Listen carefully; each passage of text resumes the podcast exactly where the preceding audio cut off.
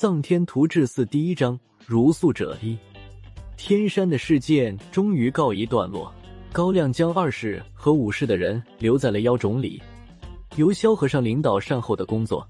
剩余的人分成两批，陆续到达伊宁机场，搭乘民调局的专机回到了首都。在首都机场下了飞机，高亮亲自带人将黄然、霍军和张之言送到了医院。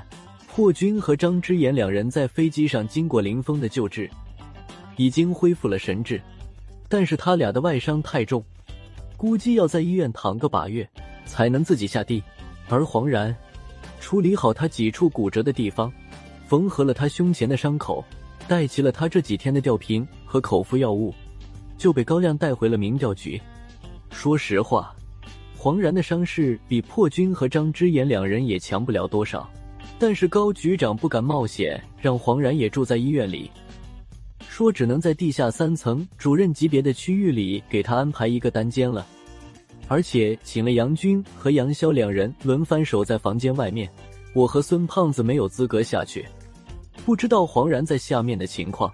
听说高局长的大秘书曾经是护士，俗称陆姐，已经亲自下去照料黄然的病情了。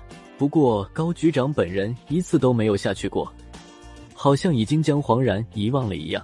蒙奇奇则几乎没有任何限制，他可以去除了地下室之外的主楼任何地方。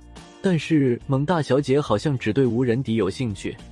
可惜吴主任虽然在主楼也有单独办公室，却基本上没上来过。蒙大小姐在六室的门口一连等了几天，也没有等到吴主任的踪影。本来按照民调局的惯例。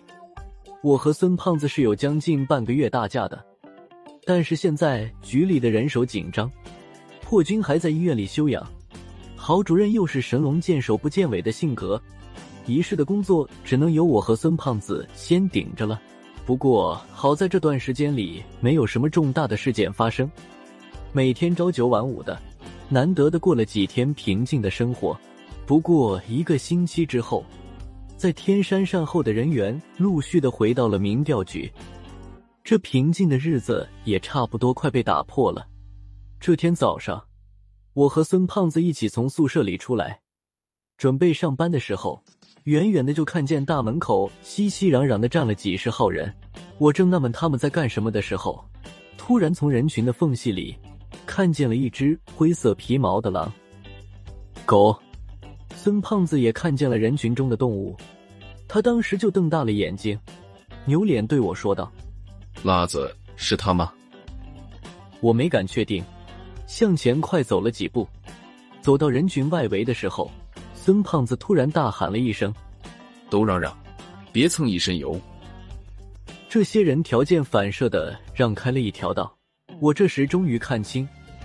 里面趴着的正是无人敌从妖种里牵回来的那只隐白，他的脖子上还拴着那根松松垮垮的绳子，绳子的另一头系在大门口侧门的把手上面。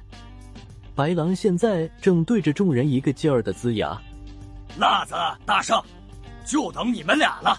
你们看看，这只狗是不是影白？”说话的是二世的熊万义，他距离白狼最近。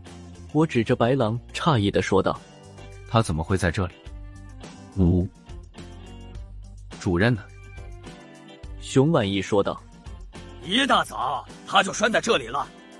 我们在妖种里没细看，不敢肯定他是不是隐白。